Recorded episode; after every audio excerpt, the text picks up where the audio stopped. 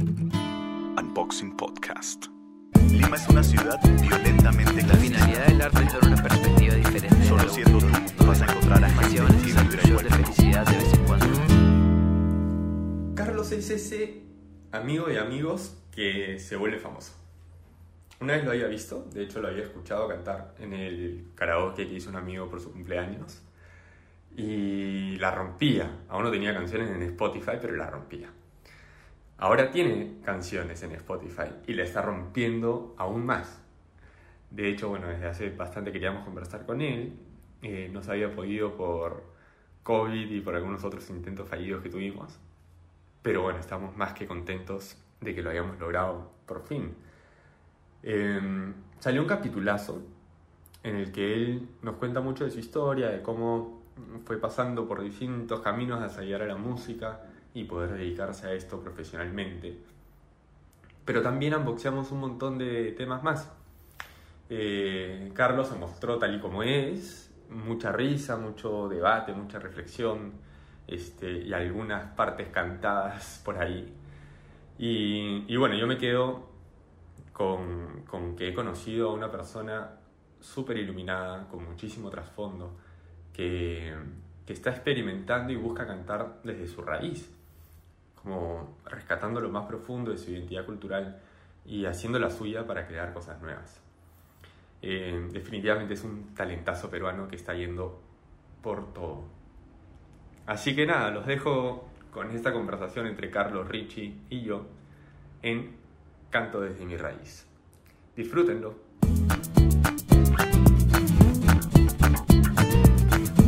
rico el podcast, porque en tele es distinto. En tele Claro, estás- no. Y además estamos ahí, ya, yo ahí sí saco el ego, ¿no? Aquí voy a sacar un poco más el alma. Ya, abrazo, ¿no? Y, y ponte, ¿no? No, no sé, no sé cuál es la fórmula. No, no sé si ya estamos grabando ni siquiera. Ya estamos grabando. Ya estamos grabando ya. Pero sí. Bueno, más o menos por acá vamos a empezar. Ya estamos grabando. Este, es como, o sea, cuando yo, yo no sé cuál es la fórmula, te decía. Capaz que hay gente que eh, piensa en lo que va a hablar o, o- o arma más o menos un guion o mientras que está hablando piensa en lo que están escuchando. Ujú. Este, creo que lo que nosotros hacemos no va por ese lado, ¿no? O sea, como que nunca estamos pensando en lo que nos, en los que nos están escuchando. Capaz que nos falta eso, pero es un poco la, la, la forma como nos sale a nosotros de hacerlo, ¿no? Claro. Como- y, y nada, es como nosotros nos sentimos cómodos y creemos que hay gente a la cual le gusta eso, así que Buenazo. ¿sí? por ello será este, que lo seguimos haciendo así, ¿no? O sea, Richie y Rodo. sí, Porque literal. además lo que, lo que termina pasando es que generalmente uno de los dos conoce al invitado, digo, no, no personalmente, pero sabe quién es y el otro no. Entonces uno viene con ciertas ideas y el otro Me viene a conocerte. Entonces, yo, por ejemplo, lo único que he hecho hoy día es escuchar tu música. Me encanta. Pero no sé nada más de ti que, tú, que lo que he escuchado hoy. Eh, entonces me interesa un montón conocerte. Entonces también seguramente tenemos invitados que saben quién eres, que un poco van a escuchar más las preguntas de Rodo. Y habrá alguien que diga, no tengo idea de quién es, pero suena interesante, es músico. Me encanta. Entonces Este, también, también se- se- tipo, Igual también como, mi parte. ¿no? como para aclarar eso, o sea, conoces a mi esposa Sí. este, y te he visto, creo que esta es la segunda vez que te veo, o tercera porque te vi un segundo antes de que entraras al restaurante el otro día. ¿Verdad? Sí, sí, Este, pero, pero en realidad yo ahorita soy más como, podría decirse, como fan de tu música que como, que como pata de pata o, Claro. o patas. Claro. O sea, este, desde que empezamos el podcast, queríamos invitarte. Yo quería invitarte porque yo escucho tu música y me gusta. Y, y tengo un montón de preguntas para hacerte sobre tu música, pero en realidad nada, que nos cuentes un Vamos. poco, que tú nos cuentes también, ¿no? O sea, y las preguntas que tú tengas y lo que salga en la conversación. Qué lindo, ¿no? sí, de verdad que gracias por pensar en mí. Eso No, lo- no voy a contar siento. que te escribí y nunca me contestaste. No, no te, no te preocupes, que eso no voy a contar. Córtale, córtale, córtale. Este, además, claro, justo. eh, ya, ya era eso, ya era en pandemia, ¿no? Eso fue en pandemia. Ya en sí. pandemia. Porque claro, nosotros claro. empezamos. Pandemia. nosotros empezamos en abril y la pandemia empezaba en marzo, ¿no? No, pero eso sí un año No, después. pero sí, nosotros hemos empezado un año después. Un año después, claro. Marzo 20, 2021. 20, 2021 hemos empezado nosotros Claro. en abril, ya totalmente dentro de pandemia. Sí. Eh, o sea, cuando ya se había liberado un poquito la cosa. Claro. Y pudimos empezar a invitar a la gente presencial. Claro. Porque una de las cosas que nos dijimos desde el inicio era como que por lo menos en la medida de lo posible, no hacer zooms. Claro. No saben cómo a veces yo adoro las llamadas. A veces las detesto, pero a veces las adoro. Ya. O sea, adoro como... eh, por eso cuando, cuando, cuando luego hablé contigo, dije, oye, ¿no? Llámame o hablemos por Claro, teléfono. claro, claro. Tenía, me acuerdo, estaba en un- tenía una entrevista o algo así, y le dije, llámame ahorita, porque me, me gusta como eso, ¿no? Escuchar eh, eh, la parte más humana, ¿no? Este, no digo que no haya sido el caso, porque obviamente... No, no, no. Sí, sí, sí. mala mía ahí, pero pero pero me me gusta mucho este, estos espacios ahora, sobre todo de podcasts, que te dan esa libertad de sentir la conversación, ¿no? Alguien que está escuchando ahorita de repente se está bañando, está cocinando su huevo frito con su pan con palta, o sea, algo que yo haría, ¿no? Mientras escucho un podcast y pongo y mangueo el volumen, ¿no? Claro, Claro. literal. Este, pero sí, así que no, gracias por pensar en mí y ojalá que alguien que está al costado del otro lado del otro lado de este micrófono este le sirva y le guste y se entretenga. Claro. Yo te contaba eh, hace un rato que coincidimos en el cumpleaños de un amigo y había karaoke y te escuché cantar. Hace muchos años, no sé cuándo fue. Y este y dije, ¿qué paja canta ese huevón? Y, dije, eh, y de ahí me enteré que, que... No sé si en ese momento ya habías publicado o no, capaz que no. ¿cuándo has empezado a publicar tú? Publiqué la primera canción en marzo del 2019. Ya, entonces ahí todavía no habías publicado. Claro. Pero ya, o sea, bueno, la gente ya sabía que cantabas y que querías... Sí, que además, estabas formando algo. además digamos, este ¿no? amigo en común del que te refieres, eh, gran amigo de muchas personas, por supuesto. De hecho, estuvo acá en el podcast. Ha sido invitado. Ah, verdad, lo, vi, lo vi. bueno, Juanchito, lo queremos mucho. Y él, eh, me acuerdo que hice una canción con un gran amigo. Eh, antes de hacer canciones como profesionalmente, en el estudio, sentarme a componer ni nada. eh, estábamos un día en su casa, revisando X material, no sé, de él, conversando de la vida. Y cae este amigo, este otro amigo, y nos pusimos a llamear. Él tenía un par de acordes y hicimos una canción. En ese momento, yo lo grabé el teléfono, ¿no? Así como se grabó el teléfono del voice memo este que hicimos, yo le dije a Juancho, Juancho, esto nació en tu jato, hay que grabarla, ¿no? Y fuimos a Casuarinas, ahí a un spot y la grabamos. Man. Y está ahí, no está en Instagram o en Vimeo, en el Vimeo de Juancho debe estar de todas maneras. La canción se llama Todo. Y le tengo mucho cariño a Juancho por eso, ¿no? Porque también apostó en algún momento, creía en el proyecto, le gustaba mucho, yo le tengo mucho cariño a él. Creo que es lo más bonito de, de hacer esto, ¿no? De, la- de hacer música, de hacer arte, es saber que no estás solo, sino es toda una comunidad que es como tú, ¿no? Entonces, este es lo más bonito que rescato de eso. Me puse feeling, ¿no? De la nada. Eso. Hay que poner unos feelings de vez en cuando. Sí. ¿Cómo, ¿Cómo se hace, brother? ¿Cómo se hace? Mucha gente dice, oh, yo voy a ser cantante cuando sea grande. así. ¿Cómo, cómo, se, ¿Cómo se es cantante? Acá hemos tenido artistas, hemos tenido deportistas, hemos tenido... ¿Hemos tenido cantantes? Creo que no. Eh, sí, Diego Rojo. Ah, Diego Rojo, efectivamente, que es el que hizo el- la cuña de nuestro podcast. Ah, La musiquita la- hizo él. eh, jing- jingle será, El ¿no? jingle. qué paja. ¿Cómo se hace? Yo creo que en este momento donde en este momento de mi vida, digamos, que estoy empezando a soltar más y mañana seguro soltaré más y mañana soltaré. y o sea, siempre es un constante soltar y soltar y soltar. Pero creo que lo que puedo decir es que siempre es más bonito ser de verdad, ¿no? Eh, hay una delgada línea entre mm, la pretensión y la sofisticación. Uno se confunde muchas veces porque yo soy fan de Rothko, por ejemplo, ¿no? y Rothko siempre decía que había que traer algo nuevo a la mesa, que es imposible que seas un imitador de lo que ya existe. Entonces, algo, algo nuevo tiene que haber. Entonces, hay ese pequeño bichito de ser eso que uno sabe que, que es bueno haciendo, un poquito mejor, ¿no? Mm. Eh, entonces, eh, y ahí es donde batallamos con la pretensión, el pretender ser algo, porque no sé, nos parece más sofisticado, y el serlo realmente. Eh, A lo que voy con esto es que creo que cómo se hace siendo, siendo de verdad, ¿no? O sea, diciendo, confesándose. O si uno va a crear una historia, comprometiéndose con la historia, ¿no? Creo que es- eso es lo más, porque al fin, o sea, lo más bonito porque al final te da esa sensación de que ¿no? Como, como de poder descansar tranquilo, ¿no? Como que ya, lo entregué, ¿no? Aunque a alguien no le guste o a alguien le guste, lo entregué. Yo hice lo que tenía que hacer. No, no para complacer a alguien, ¿no? sino para hacerlo. ¿no? Rodolfo siempre se salta muchos pasos. Está fuerte esta- Pero yo quiero ir siempre un poquito más atrás para entender un poco el proceso. ¿Tú siempre quisiste ser músico o fue algo que descubriste en el camino? Quería, ¿Estabas en proceso de hacer otra cosa? Siempre hacía música desde el colegio. Eh, de hecho, hace poco me encontré con un amigo del colegio que era parte de la banda que teníamos ahí en el colegio.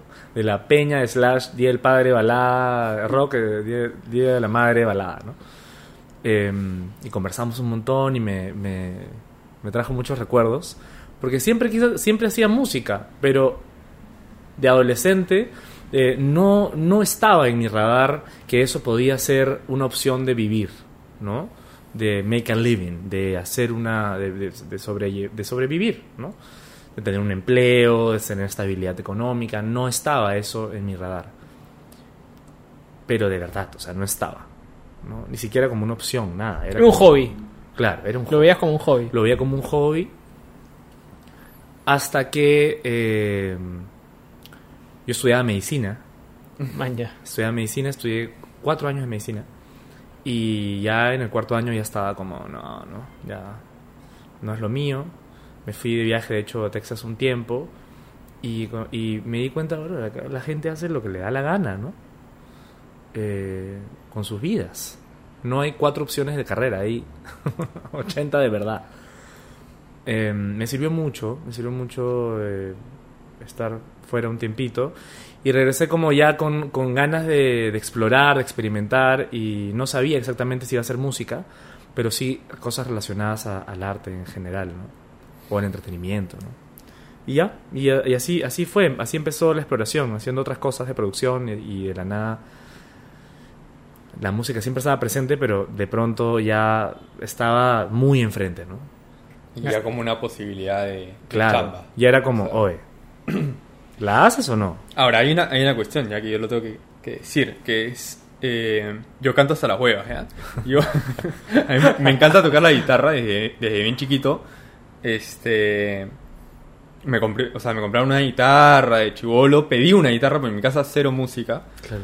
Este... Nadie, ¿no? Mis papás, mis hermanos, tu, nada. tu hermano mayor. Bueno, mi hermano mayor, claro, efectivamente él, él en el cole aprendió a tocar un par de canciones. Pero yo, ¿no? Literal, un par y- un par de claro. canciones. Y ahí, este, pucha, yo agarré un día la guitarra y dije, brother, esto es alucinante. Me compré mi guitarra y me puse a aprender. Pero me puse a aprender de que me bajaba de internet en ese momento que ni siquiera Claro, claro. había internet. Tipo, creo, me iba a las cabinas me bajaba la canción con la música, no sé qué, me la imprimía y la practicaba en mi jato. Este. O sea, ustedes se conocen desde el colegio.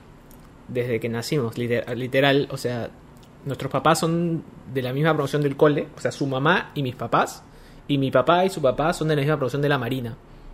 Ah, y bueno. han un, departa- la un departamento tipo puerta con puerta. Entonces, desde muy chiquito. Wow. Hemos vivido. ¿cuántos, ¿Cuántos años habremos vivido así?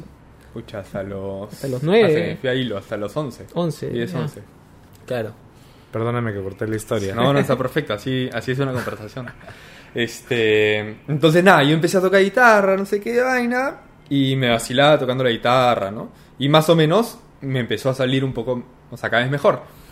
Pero trataba de cantar y nada, brother, nada, de nada, de nada, de nada, de nada, de nada. Ahorita, este, a mis 30 y varios, ya como que a veces me suelto y como que practico este, un poco mi voz para que salga algo, pues, ¿no? Ya con, Ujú. con gente de confianza a veces canto una cancioncita.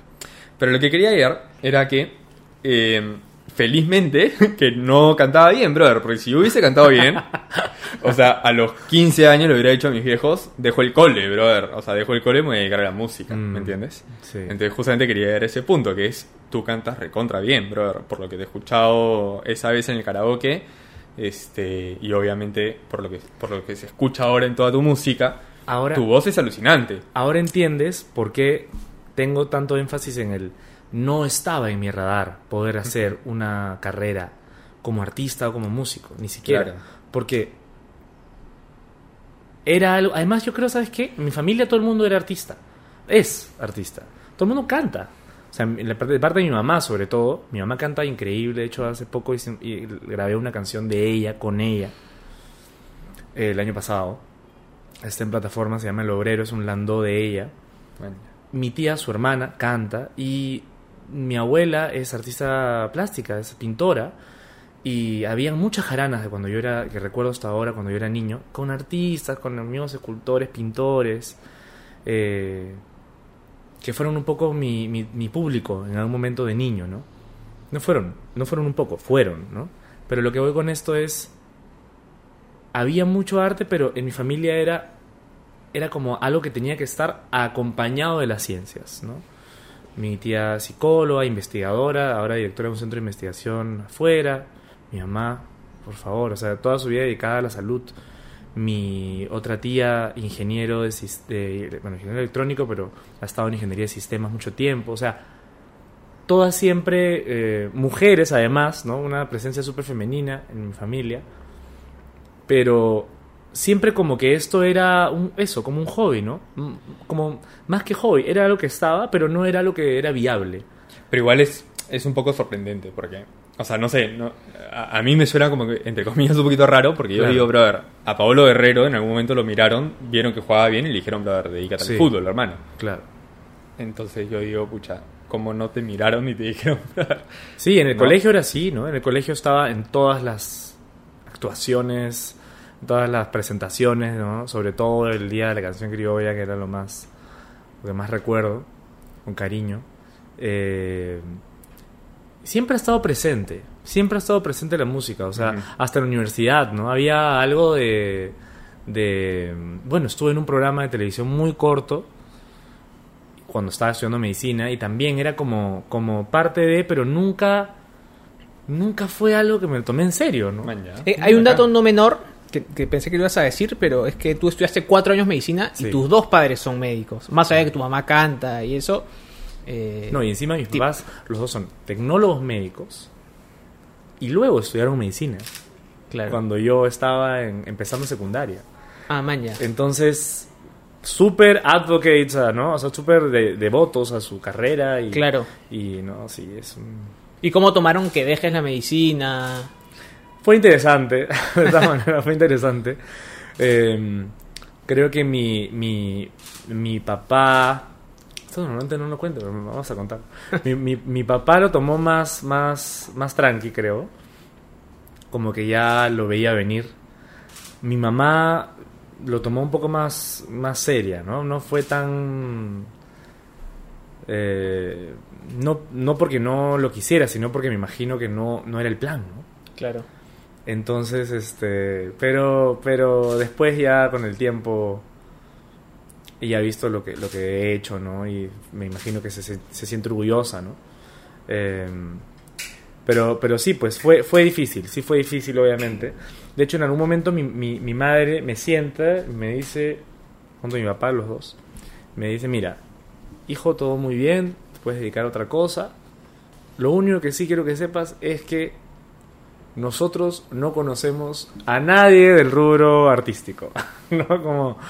eh, y imagino que, claro, cualquier padre siempre pensando en cómo ayudar ¿no? a sus hijos. Claro. Eh, y yo al toque, ¿no? Inmediatamente, así. Por inercia. No importa. Claro. Van a ver. Me yo lo voy a yo. hacer. ¿no? ¿no? Eh, entonces también hubo ese bichito de necesidad. De, no de demostrar, sino de hacerla por mí mismo, ¿no? ¿Qué edad tenías ahí más o menos? Eh, yo tenía 20, 19, 20, ¿no? Sí. Y luego postulo a Berkeley en, ah, cuando tenía 20, creo, o 21. Y este. Y para mi papá fue como. ¿No? Tipo, a ver, o sea, esto, esto, esto, esto, esto, esto está yendo en serio, ¿no? Como. Pese a que igual no tomé la oportunidad de hacerlo en Berkeley, pero igual fue como. A ver, esto, esto puede ir en serio, ¿no? Y nada, empecé a trabajar en otras cosas hasta que conozco, por, por cosas de la vida, conozco a Alejandro Rivas, del dúo Alejandro y María Laura, que son como mis mentores, yo los adoro, mis grandes amigos y mentores, sobre todo en esta parte musical, ¿no? Y, y yo tenía una idea de hacer una canción, ¿no? Vamos a hacer una canción, tengo esta canción, que es Línea Imaginaria. Eh, quiero hacer esta canción. Eh, oye, ¿y si hacemos otra? ¿No? Y en la siguiente sesión, oye, ¿y si hacemos cinco? Ya. Oye, hacemos un álbum, ya, hacemos un álbum, ¿no? Y así empezó. Con ellos. Con ellos. Con ellos, sí, sí, claro. Maña. Sí, sí, sí, con ellos, de la mano. Obviamente Alejandro produciendo, pero María Laura, o sea, es inevitable, es inevitable trabajar con Alejandro sin María Laura o trabajar con María Laura sin Alejandro. Claro. Es una maravilla, yo los admiro mucho como pareja, los admiro de muchas formas, como pareja, como compositores, como músicos, como performers. Y ha sido un lujo, ¿no? Es, es- ese tiempo, ese año trabajando juntos. Lindo. Yo quisiera ahondar en, en este en lo que se hace ponte tú para escribir una canción. No sé cómo cómo vives eso. Como no sé, te, te alucinas el nombre y ahí escribes, eh, escribes la letra y después la música. Puede venir de muchas formas. Tú escribes todo, o sea, tú Me encanta. Eso Eh, es lo que Hem- ¿No? hem- ¿Es parte- hemos, sí, sí, sí. Igual hemos, en, el, en las canciones que están disponibles, hay canciones que son coescritas con Alejandro y con aprobación de María Laura. obviamente. Este, es la parte más divertida, ¿no? Era como María Laura era nuestra jueza final, ¿no? Llegábamos con el, con el borrador así, con Claro, la claro. canción y... "Mm, me gusta eso, ¿no? Como, pero creo que se puede cambiar tal cosa. ¡Ah! tienes razón, ¿no? Y- ya. y la cambiamos. Bueno. Pero mm, viene de muchas formas. Por ejemplo, una canción eh, Hechos para Amar eh, llega con, con la melodía, con el coro. Yo grabé, a mí me encanta agarrar el teléfono, como ya se habrán dado cuenta, agarrar el teléfono y prendo el voice memo, le pongo rec y me pongo a cantar lo que salga en ese momento. Entonces salió como, estamos hechos para amar, ah, ah, estamos hechos para amar, ah".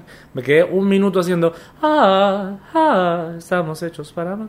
Y llego al estudio y le dije, Alejandro, tengo esta melodía, pero no sé qué hacer, ¿no? Y empezamos from the scratch ahí a, ¿qué pensamos? Lima Gris, zombies, no sé, ¿me entiendes? Y a escribir, a escribir, la parte más rica escribir una canción. Es lindo eso. ¿Pero tú escribes la letra y también la melodía? ¿O sí? todo, Sí. Todo. Sí, sí, sí. Este. Pero como te digo, hay muchas formas, ¿no? A veces nacen las letras primero Claro. y después ya les pones la, la melodía. Pero a mí me encantan cuando salen ambas. A la vez, ¿no? Porque después ya ver la armonía la puedo ver con Alejandro, la puedo ver con Ernesto, por ejemplo, ahora que estoy trabajando con él. Es un gran guitarrista que es para mí uno de los mejores guitarristas del Perú.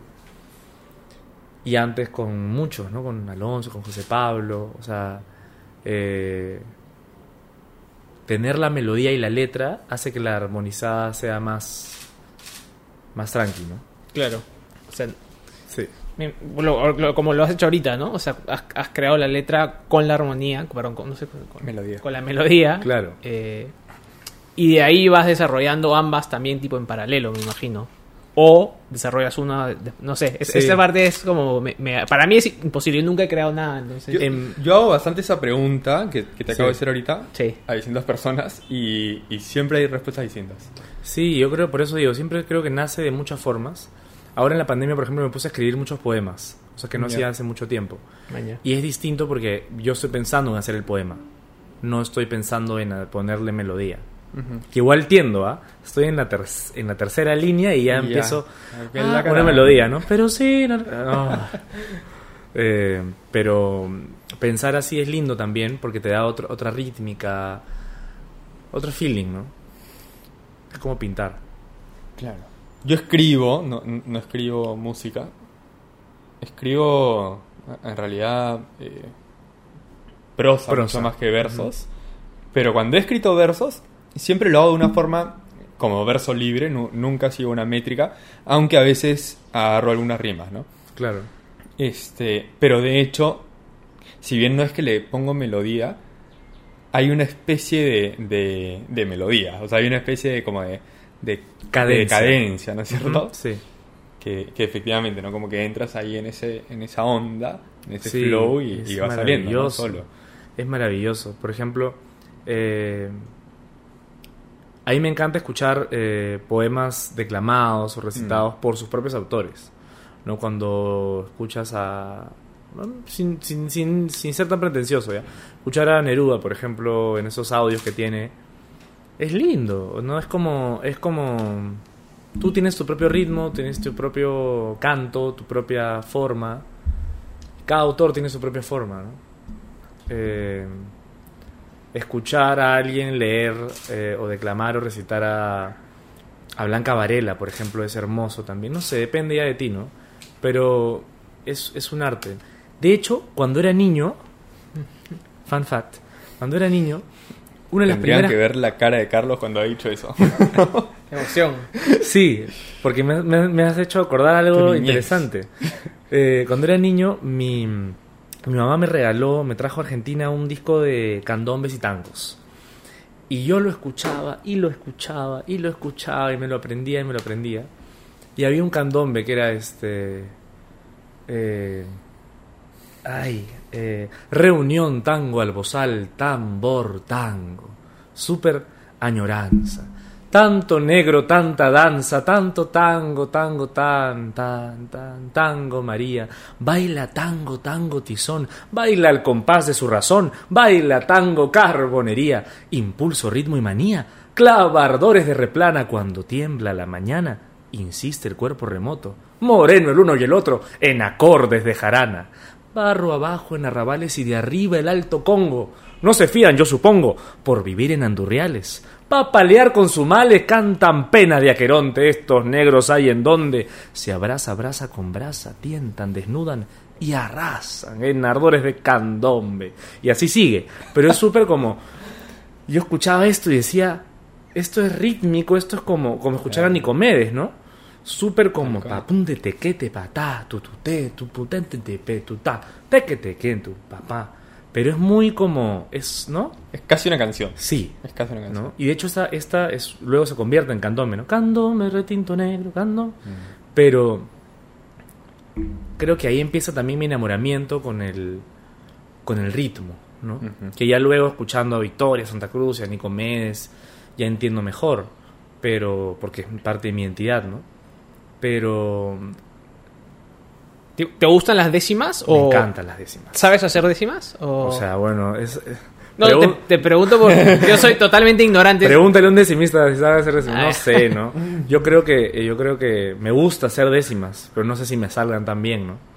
Pero pero sí es, es o sea, hay fórmulas, ¿no? Hay formas de hacerlo. Sí, sí, sí. Yo, bueno, yo sé lo que es una décima por un Claro. TED Talk de Jorge Drexler que explica cómo se... ¿Lo has escuchado o no? Por supuesto, sí, es, claro. es uno de los TED Talks que Richie... Recomiendo... Claro, o sea, Claro. ama y de hecho me lo ha recomendado como cinco veces. Me ha dicho, oye, tengo un TED Talk que está bravazo, a ver. Y es el mismo que me lo ha recomendado cuatro veces antes, ¿no? Por ahí he hecho una décima, a ver, lo voy a, voy a buscar. Pero sí, me encanta, o sea, además, sobre todo, como te digo, si es, si es Nicomedes, que es un gran representante de nosotros, es increíble, ¿no? Eh, sí, me encanta, me encanta. Me pasó una vez, ya grabando Las Cosas por Hacer con Alejandro. Las Cosas por Hacer es un tema que es un festejo, o por festejo. Y mm, yo había recibido todo este, este knowledge, estas clases de hacer el scat súper gringo, ¿no? ¿El qué, perdón? El scat, o sea, la, este tipo... O sea, lo que, lo que hace la Fitzgerald, lo que hace ta- tanto- tantos, Dean Martin, no sé, tantos artistas. Como improvisar vocalmente y hacer como... Como bien de blues, tam- ¿no? También, yo creo que es más jazzero. más de jazz. Pero bueno, la Ujú. misma, ¿no? de, de ahí viene. Pero me acuerdo que hice esta línea final súper, este, súper, súper como, como gringa, ¿no? O sea, súper como, como se hace un, como se hace el jazz siendo una persona que habla inglés. Y Alejandro me dice, oye, pero lo rico que es la consonante, ¿no? El ritmo, ¿no? Y me solté completamente. Dije, claro, ¿por qué, ¿por qué estoy pensando en hacerlo distinto como soy? ¿No? ¿A quién estoy tratando de complacer? A quien me enseñó, no voy a decir quién, a quien me enseñó jazz de esa forma, ¿no? Y la, y la última parte es eh, tum pa te, tu ca pa pa pum te te, tu ca pa pa pum te, te, o sea, pa, ra, ta, tu cu pen, tacu, ¿no? Eh, mucho más tierra, ¿no? Eh, sí, me gustó eso. Me voy- me- ustedes tienen que dirigir porque si no me muevo por las ramas. No, No, no, no, está vete bravazo. está bravazo. Este. Pucha, qué paja. O sea, me, me vacila mucho porque además, cuando. Digo, un poco que te contaba hace un rato, estuve escuchando tu música toda la tarde. eh, y transmites mucho tu identidad, ¿no? O sea, como te lo decía hace un rato, claro, eh, entiendo que debe haber algunos. eh, no sé cómo, cómo decirle, como. Gente que te ha inspirado, algunas inspiraciones, pero se siente muy tuyo. Entonces, eh, ¿cómo, cómo fue ese proceso de, de- de conocerte, de encontrarte, de, no saber que querías ser músico a saber qué clase de músico eres? Creo que sí, sigue todos los días, ¿no? El proceso. Y, me, y quiero, quiero pensar y quiero creer que va a seguir por el resto de mis días. Pero yo creo que el otro día hablaba también con un amigo y era mm, tenía esta idea que, creo que es lo más cercano a lo que siento de verdad ahora, que es, así como uno, si hay personas espirituales escuchando esto del otro lado, así como uno piensa que hay un designio de Dios o de la vida o del universo, de lo que sea, yo creo que en mi relación con la música, en la relación, me imagino, voy a hablar por mí, no voy a hablar por más músicos, pero en mi relación con la música siento que la música te dice qué hacer, no, no es al revés. Si tú realmente lo ves como un servicio y como algo que, que va a llegar a otra persona, la música te dice qué tienes que hacer, cómo lo vas a cantar, en qué momento lo vas a soltar. Es como dejarte ser por la música, ¿no? Eh, entonces, al principio, con mucho miedo, empecé a hacer música porque yo no sabía si le iba a gustar a la gente o no. No tenía ni idea. Nadie tiene idea si le va a gustar su siguiente canción a la gente. Eh, entonces, lo haces, nada más. Lo único que tienes de certeza es hacerlo y ponerlo ahí, afuera. Y, y convencerte, ¿no? Con todo. Para, para responder a tu pregunta, lo del proceso, claro, con el tiempo de cantar más y cantar más y cantar más, te das cuenta que tiendes a algo, ¿no? Claro. Que tu identidad, tu corazón tiende a, a cantar de cierta forma, a sentir más algunas cosas que otras, algunos temas que otros, ¿no? Pero si tienes claro cuáles son tus referentes, o, o- o ya no, o quizás al comienzo. Tengo en este mo- sí tengo tengo claro quiénes fueron, quiénes son y quiénes están por ahí siempre también bailando en mi imaginario, en mi universo. Pero mm, pero soy un admirador de las carreras también, entonces siempre batallo con eso, ¿no? No solamente del gusto musical, sino también de las carreras, de cómo se hacen las carreras. Entonces admiro mucho la carrera de Natalia Lafourcade y valoro su música, es un híbrido para mí, ¿no? Entonces por ahí voy. Jorge Drexler también, admiro mucho su música y su carrera. Eh, Mercedes Sosa, cómo no, ¿no? O sea, cómo no decir Susana Vaca. Eh, y de todo, Bjork, Tony Bennett, que ya ahí sí dicen, pues, ¿cómo, cómo este chico escuchar Tony Bennett? Pero es que el oficio, la forma en cómo canta, eh, la carrera, ¿no? No sé. Ah, ah, hay una cuestión igual que, que. Como que me quedé pensando con la pregunta de Richie, que es como. O sea, capaz que si tú mañana sacas pues, este, una cumbia, o no sé, eh, un blues o lo que fuera, o sea, capaz que ahí no sabes cómo va a reaccionar la gente. Como que ahí te compro, digamos, lo, lo que decías de que no sabes, ¿no? Claro. Pero creo que eh, cuando escuchas tres canciones de Carlos Cruzalei, lo captaste. ¿vale? O sea, como que, no sé, es un feeling, ¿no? Cap- Te, te hablo ni idea, capaz Muchas que no es así. Pero Mi- como que- mi ego acaba de sonreír un poquito en este momento. Pero como que siento que, o sea, se te entiende, ¿vale? O sea, como que ya más o menos captamos quién eres y cómo es tu música y cómo van a ser tus siguientes canciones. Entonces, yo calculo que la próxima canción que saques nos va a gustar a los que ya captamos o, o- ya compramos tu música, ¿no? Claro. Que es lo que nos pasa con, con, con la gente a la que nos gusta este Estás esperando algo. sus claro y, y su tipo de canciones ya está ya me gustan entonces claro canción que saque por lo menos la voy a escuchar y seguramente me va a gustar habrá unas que me gustarán más que otras Claro. obviamente pero pero los que tienen como que una identidad más o menos marcada una identidad musical más o menos marcada este es bien como curioso que- eso que dices ¿no? porque, Co- co- como que ya hiciste la base de tu siguiente canción ¿me porque entiendes? yo tengo canciones, todo esto para mí, como siempre lo digo, es un álbum exploratorio. Esta fue la primera vez que hacía música. Ahora lo que hago, lo hago tal vez un poco más intencionado, más corajudo, lo que va a salir ahora, ¿no? Eh, más, más ahí, más apechugando, ¿no? Claro. A ver, acá estoy, a ver qué onda, ¿no? Un poquito más orgulloso tal vez de lo que estoy haciendo, pero sin perder mi, mi, mi, mi vulnerabilidad, mi naiveness, ¿no? Mi ingenuidad. Em, pero eh, a lo que voy es que este- estas primeras canciones súper exploratorias es bien curioso porque el otro día un amigo músico me dice, ¿no? Este, en lo último que has sacado te sentí muy tú, ¿no? Man, ya. Pero claro, también de Quiero quedarme contigo, que es una canción con una estructura mucho más pop, más pegajosa. También hay gente que me ha dicho, oye, me encanta y te siento tú. Lo, que pasa es que, o sea, a ver, Es como, ¿quién soy? ¿No? Todo el día yo ando así, tengo, ¿quién soy? o sea, ¿Quién soy? Sí, como que no me quedo contento con lo que he dicho, o sea, porque creo que no termino de, de transmitir todo lo que está pasando por mi cabeza ahorita, pero va por el lado de, de- o sea, tus canciones son bien distintas entre sí, Sí. ¿me entiendes? Pero hay algo que está siempre, o sea, como que no sé, brother, ya sabemos que vas a jugar con tu voz, ¿me entiendes? O sea, ya sabemos, Hermoso. ya sabemos que se va a venir una partecita en la cual vas a hacer una melodía chévere con tu voz. Entonces, ya está. O sea, así sea, primero un festejo y la siguiente algo más pop, que podría sonar como que bien distinto, igual hay algo bien tuyo. Hermoso. Muchas gracias, Rodo. De verdad. No, no, no te lo- o sea, de nada, pero ni siquiera te lo estoy diciendo como un cumplido, sino te lo estoy diciendo bien, bien real. O sea, No, no, eso lo- es como una, como lo- una percepción. Claro, claro. ¿no? Te- No, te, te digo gracias en serio, no, no en modo burla. Fácil sonó un poco así, pero. No, no, no. Lo decía en serio porque a veces uno necesita esa reafirmación, ¿no? Ah. De dónde. dónde es que por eso decía que es- lo más importante es dejarse ser nomás. Exacto. Todo el mundo Sí, va a sí, opinar. Siempre alguien, mucho. y sobre todo entre músicos, y sobre todo en Lima.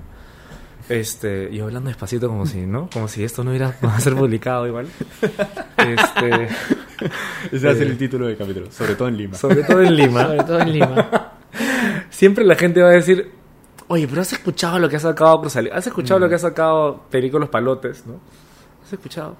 ¿Te gustó? ¿No te gustó? O sea, no estamos para complacer a todo el mundo, ¿no? Olvídate. O sea, es dejarse ser nomás. Pero que alguien que alguien que escucha que, o que ha escuchado las canciones lo diga, es como, ya, vamos, vamos, ¿no? Como, vamos, Perú, ya, le- le- nos- les gustó, les gustó, vamos, si- sigamos, ¿no? No claudiquemos, no dudemos tanto en quiénes somos, ¿no? Eh, No. O sea, sí. es eso, un poco.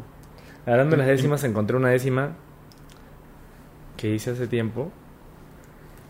Mira, no es el- no- te digo, no, eso salió así al toque, no ha sido, no me, no me juzguen tanto ya, pero Escúchame, no, yo voy a pe- pensar que está perfecta porque no tengo idea de cómo se hace. así que- En este limbo de dudas, tu amor me enmudece, siento el corazón crece, ni vacío ni miserias rudas, ni triángulo de las Bermudas, pues tu voz me pone feliz. En tu mente no hay cielo gris y entiendo el valor de dar, la verdad al hablar, al cantar, mi herida es ahora cicatriz. Pero es como eh, tratando de, literalmente poniendo como 1, 2, 2, 1, 3, ¿no? Como Claro. A, B, B, C. Está bravazo. Lindo. Y, y me imagino que, claro, empiezas a hacer eso una, dos, tres, cuatro y al mes, fijo, te sale algo bonito, ¿no? O sea, de todas maneras. Pero también Richie te ha pedido lo más difícil de todo, ¿no? Porque dicen que las décimas es de lo más yuca. No- yo no le he pedido tampoco, si, si no vas a traer una décima, por favor, cortamos acá. No, no, No, no. Este, Sobre todo en Lima. Que, sí, sí, sí. sobre todo en Lima. Eh, pero bueno, en el TED Talk hablan que la décima finalmente nació en España y ahora está. eh, bueno, de hecho murió en España y ahora está repartida por toda Latinoamérica. ¿no? Pero un poco hace un Y, y ratito. cada, como de cada país, cada cultura la tiene de una forma distinta, ¿no? Ah, sí, dice, y claro. tiene un nombre distinto. ¿no? Una- un nombre distinto. Nomenclatura. En, en Argentina hacen las payadas. Claro. Este, ¿no? Que es lindísimo y además son improvisadas. ¿Que son, un tipo de décima? o? Entiendo que son décimas. Sí, Este- Tampoco te hablo muy, muy No, técnico, no, pero no. creo que sí. No, sí, sí, sí. De hecho, bueno, ahora, el, para mí, el, el, si voy a escuchar una décima o quiero escuchar una décima, la escucho de Alexis Díaz Pimienta, ¿no? Vale. Que es para mí, tal vez peco de ignorante, pero para mí es el mejor decimista contemporáneo. Seguro que hay muchos más, ¿no? Pero de su generación. Yo, yo voy a pecar un poquito más de ignorante. ¿Quién es? ¿De dónde es? Este? Alexis Díaz Pimienta, si no me equivoco, es cubano. ah, man, ya. Y, Yo no lo este, y es un gran decimista, ha colaborado con muchas personas, incluidos Drexler, este estuvo también con el negro Rada, Rubén Rada, que es un uruguayo muy talentoso. Uf. Este, hay- hay me- yo soy más, yo soy muy... em, eh, soy amante, imagino que obviamente también eso se, se- se ve en mi identidad después musicalmente, pero yo en mi día a día soy amante de la música latina y la música del mundo en general, ¿no? No, mm, tal vez no world music, digo world music porque a veces eso se entiende más, pero world music es una cajita que nos pusieron los gringos para entender mejor las músicas exóticas del mundo, ¿no? Y realmente es la música tradicional de muchos países, ¿no? Claro. Este, pero como los gringos a veces no les da, tienen que poner world music. Oh, so exotic, ¿no? Eh, so Peruvian, so African. Y es como la música tradicional. Soy amante de la música tradicional. Las bagualas y vidalas argentinas, el folclore argentino es maravilloso. Leda Valladares, el grito cósmico. Eh, Son no sé. Jarocho creo que se llama en México. Son Jarocho en México, Veracruz es eso, ¿no?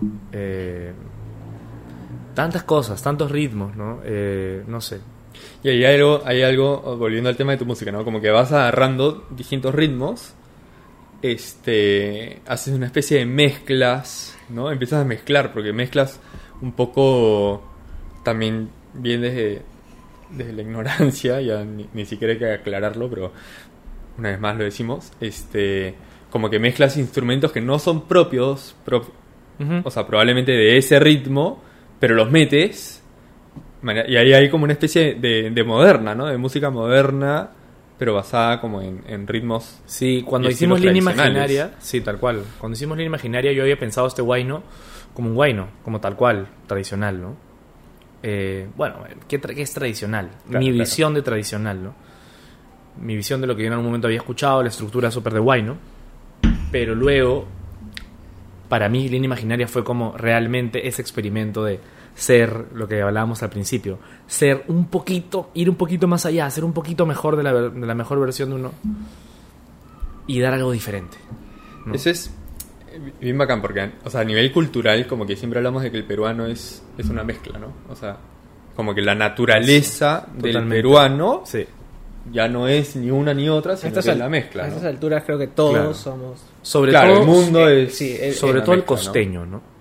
Ya, sobre sí. todo el costeño. Bueno, entonces vamos, o sea, como que yendo a eso, bacán, porque ahorita ya somos incluso, porque, o sea, en los libros tú vas a leer que hay este, una mezcla entre lo andino y lo, y lo español, ¿no? Lo europeo.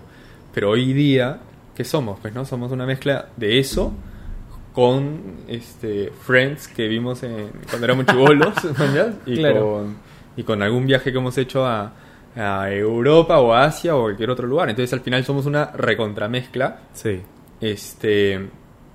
Y yo, o sea, como que de tu música y de, y de algunos otros eh, compositores, cantantes que he escuchado últimamente, veo ya ese nivel de mezcla, man, ¿ya? O sea, ya es una mezcla que no solamente es una mezcla entre lo andino y lo europeo, sino que ya le metiste. Claro. este, Qué hermoso todo, eso. ¿no? O Qué hermoso como- eso. Y el momento en el que se empiece a masificar un poco más ese orgullo de verdad, no el orgullo que nos venden todo el día, tipo Inca Cola, orgullo peruano. Mm, Me encanta el Inca Cola, por cierto. Eh, pero no ese, sino el de verdad, o sea, el del día a día. Mm. el de apreciar que somos, valorar el mestizaje y de dónde venimos, eh, empieza también a valorarse todo lo que viene con eso, ¿no? El bagaje artístico, la cultura. Se empieza a... el, el- el- el peruano, que no es estúpido, eh, pero que hay una minoría que piensa que lo es, va a seguir exigiendo más y más cosas que lo identifiquen. Verse representado en el arte visual, en la música, en todo. Entonces es un círculo vicioso, es un ciclo. Lo que podemos hacer es seguir abrazando ese mestizaje que tú dices, ¿no? Y pedir más de eso. Mm. Pedir más de lo que te gustó, porque si tú reaccionas es porque tú eres así, Claro. ¿no? Y dices, ah, yo no estoy solo, yo también soy Claro. parte del mestizaje, ¿no? Sí, claro, como un mon- 11 millones de personas. De hecho, me has hecho acordar, yo me acuerdo cuando, cuando era chiquito, no sé si chiquito, pero tipo 15 años, 16 años, estaba en Cusco, estaba en un tour. Y de parte, como parte del tour habían dos españoles. Y el guía comenzó a contar, sí, pues si los españoles nos robaron tal cosa, y los españoles Claro. nos robaron tal otra, y nos robaron tal otra. Y Parte una, de ¿Ah? historia. Y una chica peruana voltea y les dice, pucha, no, como, ¿no les da vergüenza? Y la española le dice, ¿pero por qué? Por todo lo que hicieron tus antepasados. Y ella le dice, bueno, mis antepasados jamás salieron de España, serán tus antepasados los que hicieron eso. Y tenía razón. Este. Y eso yo creo que es un poco lo que está diciendo. Sí, fuerte, ¿Qué tal claro. la respuesta, brother? ¿Qué capa? de la rompió. La rompió porque, Claro. claro, finalmente lo que dices es, poco a poco tenemos que aceptar nuestra historia y nuestros propios errores y reconciliarnos con eso. Y, y- y ge- generar identidad, que creo que todavía nos, nos cuesta muchísimo. Sí. Cada vez un poquito menos, pero todavía nos cuesta abrazar nuestra historia. O sea, en México se ve muy fuerte. En México, el- o sea, acá Inca sigue siendo un insulto. Claro, lo que pasa es que Eh, seguimos viviendo los rezagos del colonialismo, ¿no? Seguimos siendo parte de, de- Siempre, desde cómo nos vestimos, cómo hablamos, todo lo que consumimos, sigue indirectamente siendo parte de un sistema súper avasallador a una cultura que... que es más rica que eso, ¿no? Y como, y como salir de tu zona de confort es difícil, porque es de desaprender todo lo que ya aprendiste. Uf, y encima en eso tienes a gente que lo vive en su día a día y hay gente que... eh, yo tengo la bendición de ser marrón, pero hay gente que es blanca y que es mucho más comprometida, yo lo digo abiertamente, ¿ah? Y, y, y- y claro, y las demás personas que están mucho más comprometidas lo ven como white savior, ¿no? Entonces dices, uff, ¿en qué momento vamos a generar diálogo? Yo me encuentro en esas situaciones, qué lindo que hablemos de este tema, me encanta esto. Yo me encuentro muchas veces en ese in-between, en ese medio, en ese intermedio de querer como dialogar en todo momento, porque siento que hay demasiada frustración y odio y resentimiento de ambas partes. Claro. ¿no? Eh, justificado, injustificado, lo que sea, pero aquí estamos. ¿Cómo avanzamos, no? Eh, me imagino que eso se repite en todas las ciudades que han sido parte de la colonización, ¿no? Española. Pero un poco, un poco yendo a lo, a lo que Pero decía. acá más fuerte que en otras ya ni siquiera somos ambas partes, porque creo que somos Sí. una sola parte que ni siquiera sabemos contra quién nos, pe- nos peleamos entre nosotros, pero todos contra todos. Sí. Porque nos choleamos entre nosotros. Claro. No, pero tú, tú eres más cholo, no, yo soy más cholo. No sé, o sea, como. O sea, claro, uno le dice cholo al otro y el que fue al que le dijeron cholo después le va a decir cholo al otro. Claro. Claro, es, Entonces, como, brother, Yo ¿quién para es sentirme cholo? tranquilo eh, busco alguna al- algo que leer de Jorge Yamamoto o lo escucho. Porque él me, me da una tranquilidad escuchar a Jorge porque sé que eh, yo lo admiro mucho y sé que es una... No es mi amigo, pero lo admiro, ¿no? Como, como todo el trabajo que ha hecho. Y, y es alguien que con tanta gracia, gracia de verdad, cuenta cómo vivimos nosotros, pues, ¿no? Mm. Y el mestizaje de verdad, ¿no? Entonces, este, nos falta más Jorge Yamamotos. Gente que vea la belleza en ese mestizaje, ¿no? Eh, y que no nos guachafiemos entre nosotros, que no nos esnovis, esnovi- esnoviemos entre nosotros. Eh, este, sí. Pucha, aceptarnos como somos, como somos hoy. Porque también hay una vaina que es, ponte, a nivel psicológico, la típica de que, puta, no, no quiero que suene mal, ¿ya? pero hablo así suelto nomás, ¿no? O sea, como que... nomás, cuando, cuando tienes esas ideas, creo Suelto, que... suelto, ¿ya? Y de ahí crea más, más, más rating, más Ya, ya, vamos a saltar, vamos a saltar. Este. Eh, es como, no sé, pues, psicológicamente hablando, ¿no? Como que uno dice, pucha madre, tengo este problema de cuando era niño, ¿no? Entonces, como que hasta que no resuelva eso, no voy a poder resolver mi problema de ayer. Uf, ¿Mañas? Porque mi problema de ayer es porque tuve este problema cuando era niño. Entonces, llevando esa misma este, hola metodología, ¿cómo están? metodología al tema cultural, ¿no? Es como que, puta, no hemos resuelto lo de la conquista.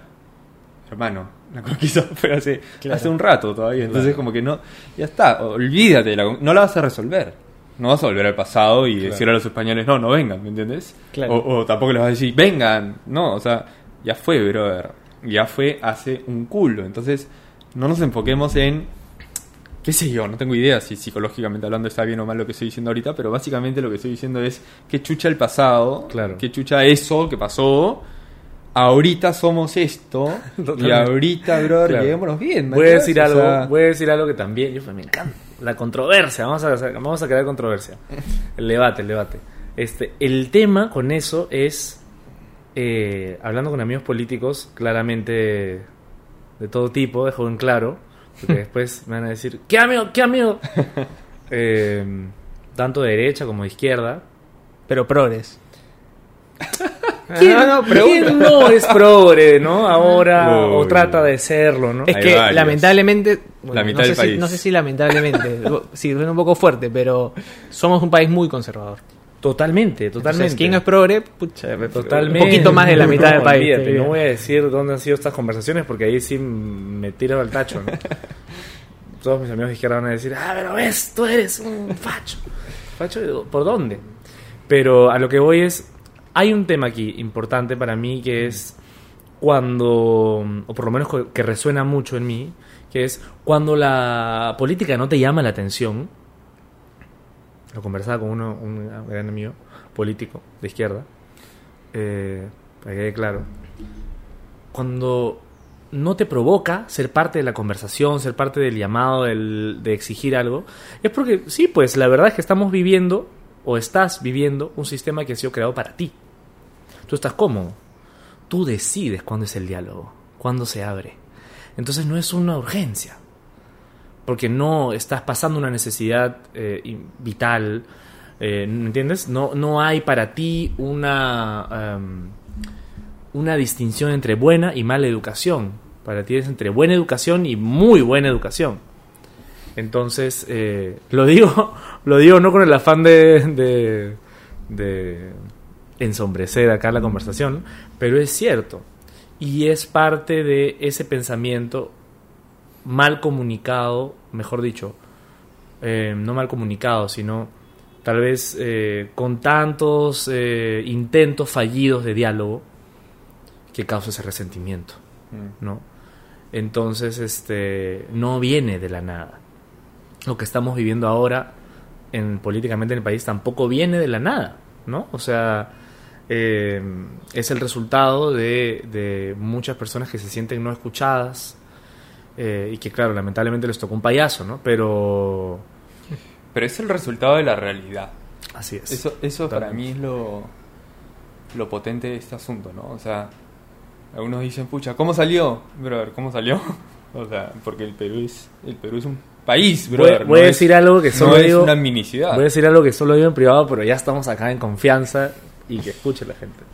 A mí me parece que falta alguien inteligente en la derecha, que ya haya, ya hay gente chévere, edad sobre todo, o por ahí, que está haciendo las cosas bien interesantes. Mm, Falta gente en la derecha que dialogue de verdad claro.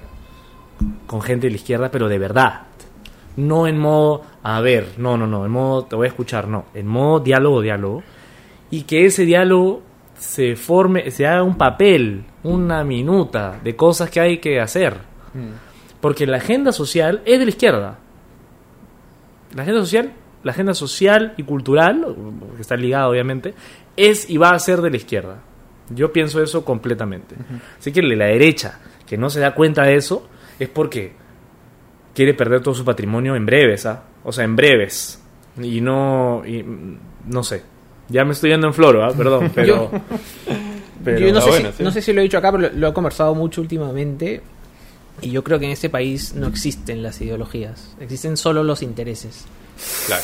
Eh, Sí, pues. y, es doloroso porque, claro, por a- no, no sé, si tú fueras de derecha y Rodolfo un poco más de izquierda, podríamos tener una discusión de ideologías, Sí. pero al final quienes nos representan están sentados y deberían estar teniendo diálogo, de hecho son parlamentarios Sí. o el ejecutivo, que también es un desastre.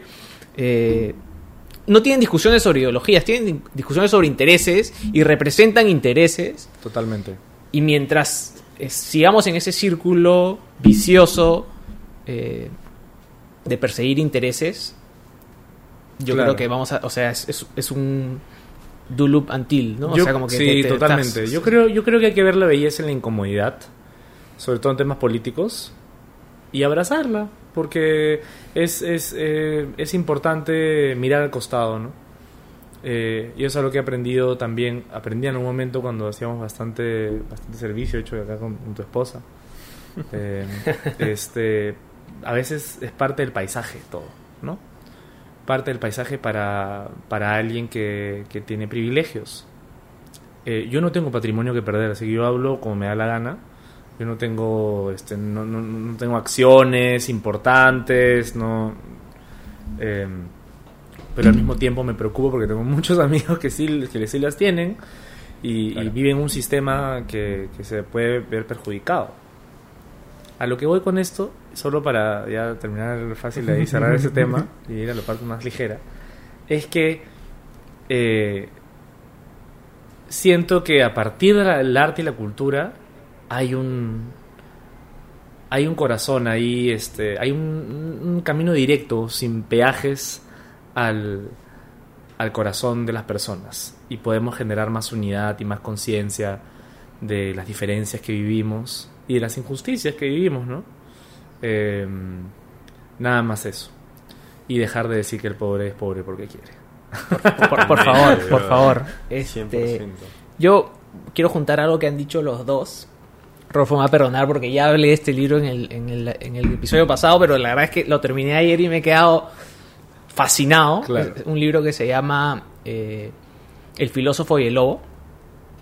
Pero te voy a contar al- breve de qué. Trata- Es, lo escribe un profesor de filosofía que, tiene, que tuvo un lobo como mascota por los 12 años que vivió el lobo. Y escribe como su autobiografía y su identidad a raíz de sus diferencias y similitudes con el lobo. Eh, y lo más fuerte que dice es, los seres humanos somos seres temporales, que nos es imposible vivir en el momento porque siempre estamos pensando en el pasado o en el futuro. Y el lobo en todo momento es un ser del momento. De hecho, eh, no sé, pone un montón de ejemplos de cómo el tipo el último año del lobo, bueno, ya se murió, pero bueno, este lo, lo cuenta desde el principio, así que no estoy spoileando. Eh, es como un año muy de rutina, ¿no? Como nos despertamos a tal hora, hacíamos tal cosa. Y el lobo dice, o sea, nunca he visto un ser tan feliz de hacer lo mismo. Si, si el lobo hubiera sido humano, eh, me hubiera dicho, ah, su otra vez vamos a comer la misma comida, ah, su otra vez vamos a ir a correr en la mañana, ah, su. Y el lobo disfrutaba mucho del momento. Entonces después decía, si yo fuera un lobo, ¿cómo hubiera hecho tal cosa, no? Eh, y una cosa que, que eso, un poco lo que decía Rodolfo del pasado y que cómo lo arrastramos, también decía, so- somos un animal, los simios o los humanos, los homínidos, eh, que, nos, que somos los únicos que nos cuestionamos sobre nuestra identidad. Porque el lobo es. Claro. El lobo es como es. Y, y un poco tú lo decías hace un rato, ¿no? Como eh, eh, toco tal canción y me dice, eres tú mismo. Y toco otra y soy yo mismo. Eh, y en las dos puede ser distinto, pero sigue siendo tú. Totalmente. Y creo que eso, eso también es muy rico, ¿no? Como, como ser tú mismo, pero también descubrirte a ti mismo. Mira, qué, li- qué lindo tema ese porque también tiene que ver, perdóname, No, no, no, es, eso. eh, eh, tiene que ver con el cambio también, ¿no? O sea, muchas personas que de repente que me conocen, ¿no? O, o personas que me han seguido antes, eh, tal vez, y luego me dicen, oye, pero ¿cómo has cambiado, no? O has cambiado tal, pero, pero qué- qué maravilla, que he cambiado, ¿no? claro. O sea, la única manera de crecer es cambiar constantemente. Este, pero lo dicen siempre con ese, ¿no? algunos bien y otras personas con un tufillo de inquisición ahí, ¿no? Este, eh, entonces a, a- a lo que voy con esto es, hay que aceptar el ego. El ego es una cosa humana, es algo que existe. 100%. Entonces, eh, evidentemente hay cosas negativas, como en todo, pero hay que abrazarlo de tal forma de entender que la construcción es constante. Hay una. Mi frase favorita, que creo que siempre la pongo en Instagram, es este. Ese constante hacer un alien de algo, de la canción era en el mar de Chabuca. Me encanta. Es ese constante hacer un alien de algo. Uy, no, perdón, me van, me van a matar. Esa no es la parte, esa no es la Nadie parte. te va a matar. Pero no, créeme que sí. ¿eh? créeme que sí. Después Ernesto escucha y dice, mmm, Carlitos, esa no era la melodía. eh, no, olvídate, ¿ah? porque No, Chabuca era muy... era la frase. ¿sabes? Sí, exacto. Pero Chabuca era muy, muy, este, Muy precisa y muy, este, muy... eh, tenía mucha influencia en la música clásica, pues. Claro. Entonces eh, revolucionó, ¿no? Eh, de hecho, como las estructuras melódicas del, del vals eh, de siempre o de los ritmos criollos de siempre las revolucionó. Pero bueno, ese constante hacer un alien de algo Mm. es un constante cambio. Entonces eh, cambias de entorno, cambias de gente, cambias, ¿no? Cambia todo, cambia. Quería ir a un punto, ya, que voy a dar una vuelta porque yo siempre doy vueltas. Este, pero ahí voy a llegar al punto. Que es que hace poco estuve escribiendo en mi blog una, como un artículo que se llama Joder boludo. ¿ya? Entonces hago una especie de comparación entre la forma de hablar de la gente de España, de, de Buenos Aires y de Lima. Increíble. Entonces, no, no, no, no, no es tan increíble, pero... pero No, pero es que o sea, pero me parece entretenido. digo, ya, ¿no? claro. Entonces llego, o sea, primero como que voy hablando sobre las ciudades, como que, este, típica cosa que tú ves en una serie española, que es que hay un edificio, del frente hay otro edificio y la gente se puede hablar de balcón a balcón. Claro. Lo mismo sucede en Buenos Aires. Y acá en Lima, tú hablas con las justas, con la gente que está dentro de tu departamento y eso, ¿no es cierto? Claro. Entonces, este... Y menos en San Isidro. Claro, te voy comparando, ¿no? Un poquito, este, cuestiones así, ¿no? El- los parques en, en Madrid, los parques en Buenos Aires, los parques en Lima. Y así. Y la forma de hablar. Entonces, una de las cosas que justo a lo que quiero llegar era que eh, sucede mucho en cosas que he leído o visto de españoles y de argentinos que eh, su forma de hablar y de, por ejemplo, ¿no? en una serie eh, española, tranquilamente vas a ver un joder y vas a ver un hijo de puta. ¿no? En una serie este, argentina también y en, en personas que escriben utilizan esas palabras como parte de su vocabulario normal. Me da la impresión, acá capaz que estoy siendo un poco exagerado, pero me da la impresión de que nosotros no hacemos mucho de eso. Nosotros, este, hablamos de una forma y escribimos de una manera un poco más interesante. Totalmente. Lo que decía Richie, ¿no? O sea, de nosotros somos, somos más conservadores en ese sentido. Claro. Nos queremos presentar siempre de la forma más, Como más correcto, más ¿no? correcta. Sí, sí, Ya, sí. Y ahí pierdes esa, justamente esa originalidad, esa, como que, esa soltura, Claro. ¿no? Que al final hace que lo tuyo no sea tan bacán, ¿no? Entonces, o sea, hablando de nosotros, ¿no? Porque no es tan verdadero, ¿no? no es tan verdadero. Claro. Ya, es la, mí... es la- la maquillada. Exacto, esa maquillada. No es tan auténtico, creo que no es tan auténtico. ¿no es cierto? Sí. Entonces, de, de hecho, como que el, el final del artículo era una cosa así como que... O sea, me quejo un poco de mí porque yo me comparo, ¿ya? Entonces, como que digo, puta, ojalá o dejemos de compararnos o empecemos a decir más, joder, boludo, hijo de puta y concha tu madre, ¿no? Una Claro, cosa así. Claro. Más o menos así termina la vaina, ¿no? Este, y todo eso acá lo digo porque me encanta cuando dices la masturbación Mental. mental. Oye, yo me, me sentía. Me sentía este. Redactor del comercio. eh, inquisidor total. perdón, este. Perdón ahí, amigos del comercio. Perdón, querido redactor. Perdón, perdón. Me, me sentía súper inquisidor cuando. O sea, tuvimos. Me acuerdo que tuvimos un debate con Alejandro si poner masturbación o no. Dije, pero en vez de masturbación podría ser otra cosa mental. La nada, mental. Y Alejandro me decía, masturbación. Es masturbación, todo el mundo se masturba así, ya, tú te ya. ¿Cuál es el problema? Es masturbación mental. Y un montón de gente eh, me ha dicho que es una de sus partes favoritas.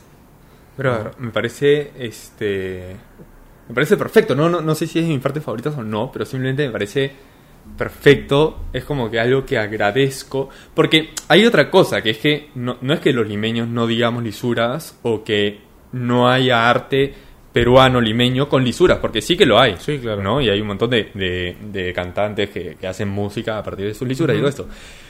Pero el tipo de música que tú haces, Claro. ¿No? Este, que, que entre comillas es un poco más elegante, más melodioso, más no sé qué.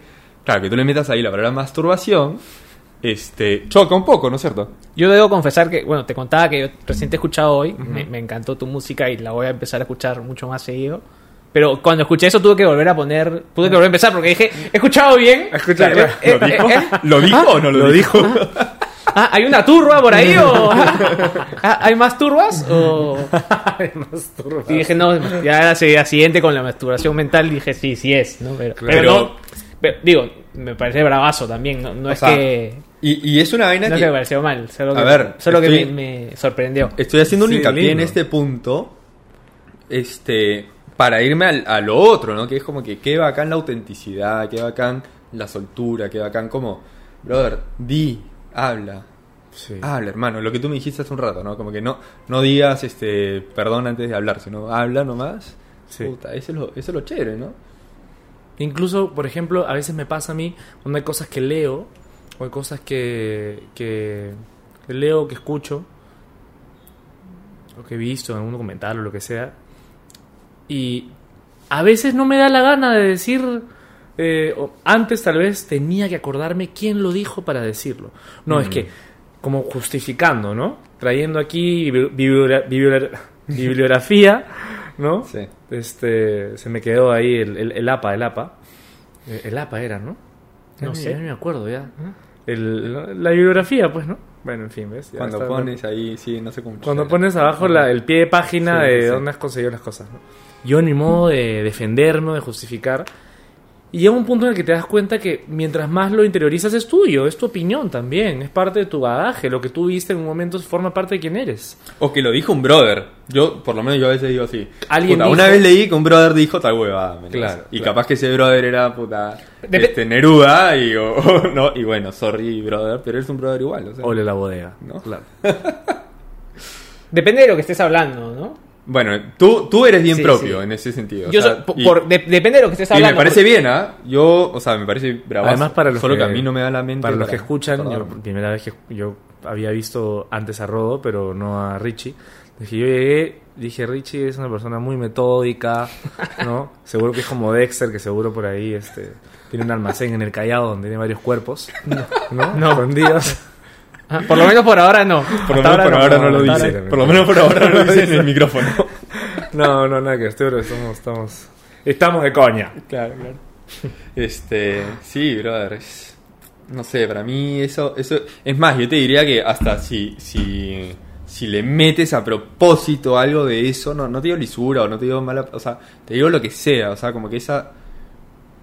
Eso, brother, esa autenticidad, esa coloqui- coloquialidad, ¿no? Le, le da para mí muchísima riqueza a- al arte en general. Por ¿no? supuesto, igual hay que escoger bien, ¿no? Sí. En mi caso, yo pienso que hay que escoger muy bien esos momentos, esos instantes de, de realidad.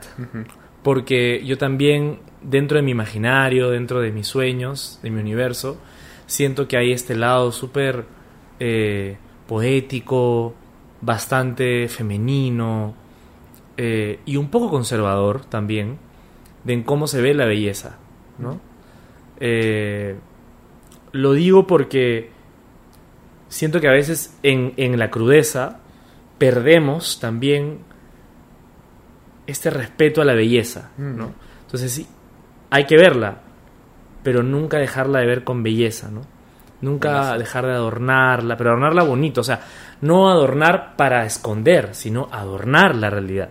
Buenazo. ¿no? Entonces, en vez de decir, oye, me- me- el pajazo mental que me doy pensando en ti porque no, no te olvido, ¿no? Este. eh, se ahogará en la laguna mental o. eh, ¿Cómo era? Bueno, la- o la masturbación mental, que es un poco más. Es como no dejar de ver la belleza en eso, ¿no? No, y además, porque tampoco queremos que te vayas hacia el lado del que solamente dice la mala palabra y la dice así, Claro, taca, taca, claro, ¿verdad? porque claro. eso déjaselo a otros. que lo hacen Exacto, bien. otras personas que, ¿no? que- que les nace eso, ¿no? Este. Claro, o sea, siento que lo tuyo queda bien, queda lindo, porque es una parte de todo lo otro que estás haciendo. ¿no? Claro, Entonces, claro, como- claro. Hermoso. Sé cómo quiere hacer, no, no le hagas a caso a Rodolfo ni. Por favor, eso, eso es lo que menos tienes que hacer. Lo que menos tienes que hacer es hacerle caso a Rodolfo. Ah, pero bueno, por lo menos sabes que tiene su aprobación. No, Muchas no, mentira, mentira. Está, joda, ¿Qué pregunta queda en el tintero, Richie? Cuéntame, te veo todavía ahí como... No, de, de verdad que estoy bastante contento con, con cómo se está desarrollando el episodio. Creo que nos, nos salimos un poco hacia la política, pero volvimos. Sí, sí, sí, perdonen. No, no, no, no, no. Es yo creo que es inevitable, además, por cómo estamos todos. Sí. eh, Claro, hemos hablado de cultura, hemos hablado de arte y política. era que inevitable, era inevitable. eh, pero hemos vuelto a lo tuyo, así que también súper contento con eso porque. Bueno, porque para eso te hemos invitado. Eh, para conocerte, para, para entender tu proceso mental, para saber qué se viene. Yo creo que es, qué queda en el tintero es Has que hablado mucho de lo que se viene, de lo que ya va a salir. Vienen cosas más orgánicas, creo. O sea, estoy- sigo explorando igual, ¿no? También eh, me junto con un par de amigos que hacen muchas cosas mucho más eh, sampleadas, digitales, el- electrónicas, y me gusta también. Pero este es el momento de soltar mi coquetería, mi enamoramiento con la música más... El sonido más orgánico, ¿no? Más, ra- más, más raíz, más tierra, más cajón, más guitarra, más cucharas tal vez para darle un, un saborcito jaranero por ahí. Eh, quiero hacerlo, quiero, quiero rendirle homenaje a eso que me enamoró en algún momento de niño, ¿no? A ese mundo. Entonces, vamos a hacerlo. Siempre con la mezcla de... Sí, siempre tiene Sí, que ¿no? estar. Obviamente, obviamente. Siempre tengo que ser yo, ¿no? Eh, canciones mías, sea, cosas originales y también canciones eh, que voy a tratar de revivir. Ya. Eh, así que estoy en eso. Estoy en un proceso bien bonito de composición, de escuchar canciones y decir, ah, esta puede ser. Y de ahí, esta también, esta también. Y se hace la lista enorme. Y no sé cuál elegir. Eh, y acompañado ahora de Ernesto Hermosa, que es un. Para mí es. eh, ha sido un eh, pilar de libertad. Para mí, ¿no? Me ha dado mucha libertad. Él. Y eso es hermoso, ¿no? Encontrar músicos que bueno, además yo soy súper joven en ese sentido, o sea, me siento viejo, pero soy joven en el sentido de recién estoy empezando la carrera musical y Ernesto tiene años trabajando en esto con personas de mucho peso, personas que ya su identidad pues está, eh, que, que no está en tela de juicio, ¿no? Eh, y, eh, y lo que siempre le digo a él es que cuando he empezado a cantar con él, es como que ciertos músicos, por ejemplo, te, eh, estás en un pantano y te dan dos rutas, ¿no? O le decía, por ejemplo, a, a Chinón, este eh, director de, bueno, audiovisual, imagínate que te llevan a este pantano. ¿Y? ¿Chinón y? Sí, Sí, Chinón y Gallona. es hermano de una amiga. Y este, y Chinón, este, y le digo, imagínate que te llevan a este pantano y tienes que encontrar una locación y estás buscando, ¿no? Con un músico, pucha, este locacionador, o sea, mi músico, te da dos o tres lugares, spots para escoger. Entonces dices, pucha, a ver, uno, dos o tres, el dos ya puede ser, ¿no? Está bien, ya por acá vamos, por el A, por el C, A, B, C. Con Ernesto, todo el pantano puede ser grabable, ¿no? Mm. O sea, es como, ¿por dónde voy? ¿Dónde empiezo a cantar? ¿No? Y de ahí me despierta Ernesto con un juega nomás, ¿no? Ya juega nomás, o sea, para eso está, para jugar, ¿no? Para sentir, para disfrutar. Entonces me hace sentir como un niño, pues, ¿no? Un niño explorando, viendo qué, qué, qué voy a cantar, cómo, qué melodía le voy a dar, qué intención, este... ¿no? Es como, como un chasqui corriendo con un mensaje, ¿no? Yo tengo un mensaje que es el core de la canción, ¿no? La intención. El desamor, el amor, el enamoramiento, este, la felicidad, la esperanza, la tristeza, saudade, lo que sea, pero hay un, soy un chasqui, ¿no? Entonces estoy ahí, ¿por dónde voy a correr? Y con eso es, las opciones son eh, limitless, ¿no? Eso es, eso es muy, muy lindo. Se, lo- le debo mucho a él en mi exploración de ahora y ojalá eh, podamos soltar ¿no? las cosas que, que, vamos a, que vamos a ir sacando, o sea, que, que les guste, mejor dicho, lo que vamos a ir sacando. Y el 30 de marzo haremos un concierto en el Pirandello, ya la parte de Cherry. Man, ya. Bravazo. Este, Qué buena. Vamos a hacer un 30 de concierto- marzo? 30 de marzo en el Pirandello. Este, las entradas seguro cuando esto ya salga, seguro ya van a estar a disposición Qué en mis buena. redes sociales. Y, y aquí estamos pues jugando, haciendo Bravazo. música, haciendo música y tratando de que se escucha más, más y más. Y esto que cuentas de, de la libertad no es tan común, ¿no? Yo no, o sea, digo, de, de lo que veo muy de afuera, como que si- siento que el- es tu productor, Es músico él, pero cu- ¿cuál es sería su, su función? es guitarrista él. Pero su función para contigo es tu guitarrista o Es mi guitarrista y también es como una especie de. No una especie, es como un director musical. Como un ¿no? director. Ahora, ¿no? Pero, o sea, como que siento que el director dirige mucho más en general. Sí, marca una pauta, ¿no? Marca una pauta. En mi caso ahora con Ernesto es. Bueno, lo que hemos hecho hace poco en un concierto claro, es un director musical, de todas maneras, pero a lo que me refería con esto de la libertad era el tema de la, de la conversación, ¿no? Eh, cuando te dan tantas opciones, el, el- sobre todo en mi tipo de música, o el tipo de música que yo quiero hacer, me da mucha me, me, me da mucha frescura, ¿no? Quiero hacer algo nuevo todo el tiempo. No es como que llego y es un ensayo más o es se repite la fórmula, ¿no?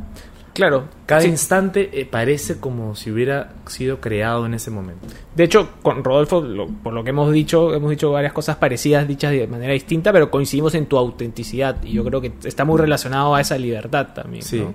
la improvisación también, ¿no? Me encanta improvisar. Eh, improviso mucho para crear, ¿no? Mm. Entonces muchas veces las cosas que, que- la mayoría de cosas que salen, sobre todo ahora, son fruto de una improvisación, Man, ya. ¿no? Eh, se improvise por ahí ya corregimos cositas, Claro, claro, claro. ¿no? Algunas, de repente algunas partes de la letra que no me gustan, pero son fruto de improvisaciones. ¿no? Bravazo. Este, así que stay tuned. Y, y eso. Estaremos. Estaremos atentos. Claro. Seguramente nos vemos por ahí en el concierto. Por favor, por favor, que hay que vender las entradas. calculando ahí las fechas. Sí, Sí, sí, sí, ahí sí. cuadramos, pero sí, yo creo que ahí, ahí te veremos. Buenazo, Carlitos. Muchas gracias. Muchísimas gracias por venir. Nos Gracias costó traerte, pero bueno, finalmente, finalmente se dio. Ale, Ale bueno. nos, nos recomendó. Aparte de que yo ya quería. Sí, ya, le, dije, ya le conté la historia. Ah, ya. Es más, le, le conté, pero voy a contarlo eh, con el micrófono, que le escribí y a las dos semanas de que no me había contestado, estuvo a tres posiciones mías en inmigraciones en el Ah, aeropuerto. sí. Ah, Y yo, creo que sí me habías contado esa y yo decía, pucha, le digo, digo, no le digo. le digo, estaba, estaba con audífonos. Eh, Para mí, el- el- le decía también a Richie antes, para mí el aeropuerto, o sea, estar en el aeropuerto es...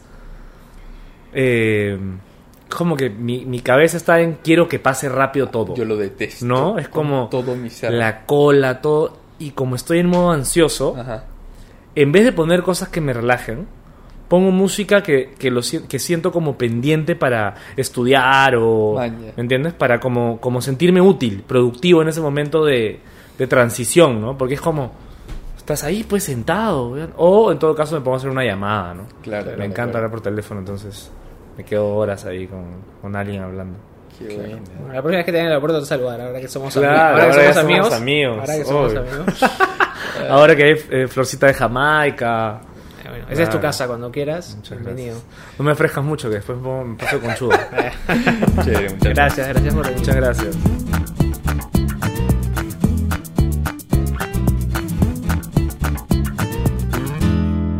Bueno amigos, muchísimas gracias por haber llegado hasta acá. Espero que se hayan vacilado tanto como nosotros. A Carlos lo encuentran como C Cruzaley en Instagram. Cruzaley como se escribe su apellido, tal cual lo van a ver en la portada. Y también búsquelo en Spotify, de verdad que vale la pena escuchar su música. Es un crack, de verdad que está muy muy buena. Y a nosotros nos encuentran en Instagram como unboxing-podcast. Agradecemos muchísimo, uno, que nos escuchen y hayan llegado hasta acá, pero también eh, todas las muestras de cariño que nos mandan por ahí. Eh, compartan el episodio, denle likes a las publicaciones. Y nada, nos vemos la próxima semana. Gracias. Lima es una ciudad.